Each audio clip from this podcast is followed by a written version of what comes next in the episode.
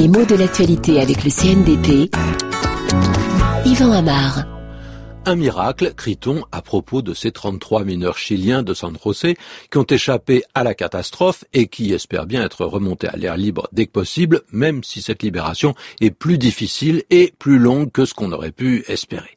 Seulement, qu'est-ce que c'est qu'un mineur? C'est un mot qui existe depuis pas mal de temps dans la langue française et qui a un sens précis et même assez technique. Et puis, au-delà de ça, il s'y attache toujours une idée de travail particulièrement pénible et souvent particulièrement dangereux. Qu'est-ce que c'est que le mineur? C'est celui qui travaille dans la mine et d'abord celui qui fabrique la mine, c'est-à-dire qui rend la mine exploitable, qui creuse des galeries, qui creuse des souterrains et qui en même temps extrait de ce sous-sol des matériaux précieux.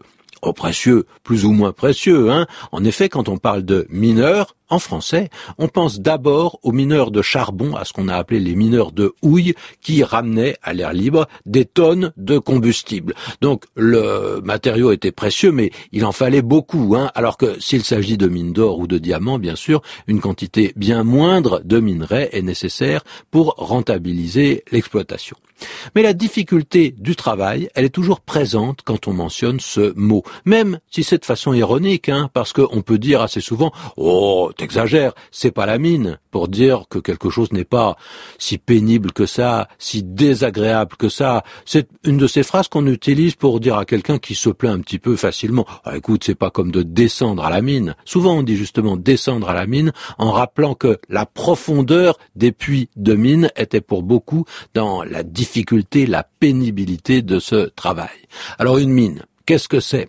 C'est un mot qui est riche de sens. Hein. D'abord, ça désigne un terrain qui est riche non seulement de sens, mais de matériaux qu'on peut y trouver. La plupart du temps, c'est en profondeur, euh, mais il existe aussi des mines à ciel ouvert. Et le verbe miner a voulu dire également creuser, attaquer par en dessous, en creusant les soubassements de façon qu'un édifice qu'on vise puisse s'écrouler sous son euh, propre poids une fois qu'il n'aura plus l'assise suffisante. C'est ça que ça veut dire aussi miner. Hein. On comprend fort bien l'enchaînement d'essence. Hein. On mine une entreprise quand on en sape les fondements, c'est-à-dire quand on cherche à la faire s'écrouler. Et quand on est miné par le remords, par une idée fixe, ou même quand on est miné par une maladie, il y a comme l'idée qu'on est rongé par cette maladie ou par cette idée, et que petit à petit, sans repos, sans arrêt, il y a quelque chose qui vous creuse de l'intérieur. Et il y a bien l'idée d'une angoisse obsédante qui ne vous lâche pas, même si l'attaque n'est pas très aiguë, mais qu'elle est constante. Alors, on est bien loin du mineur, mais c'est la même famille de mots.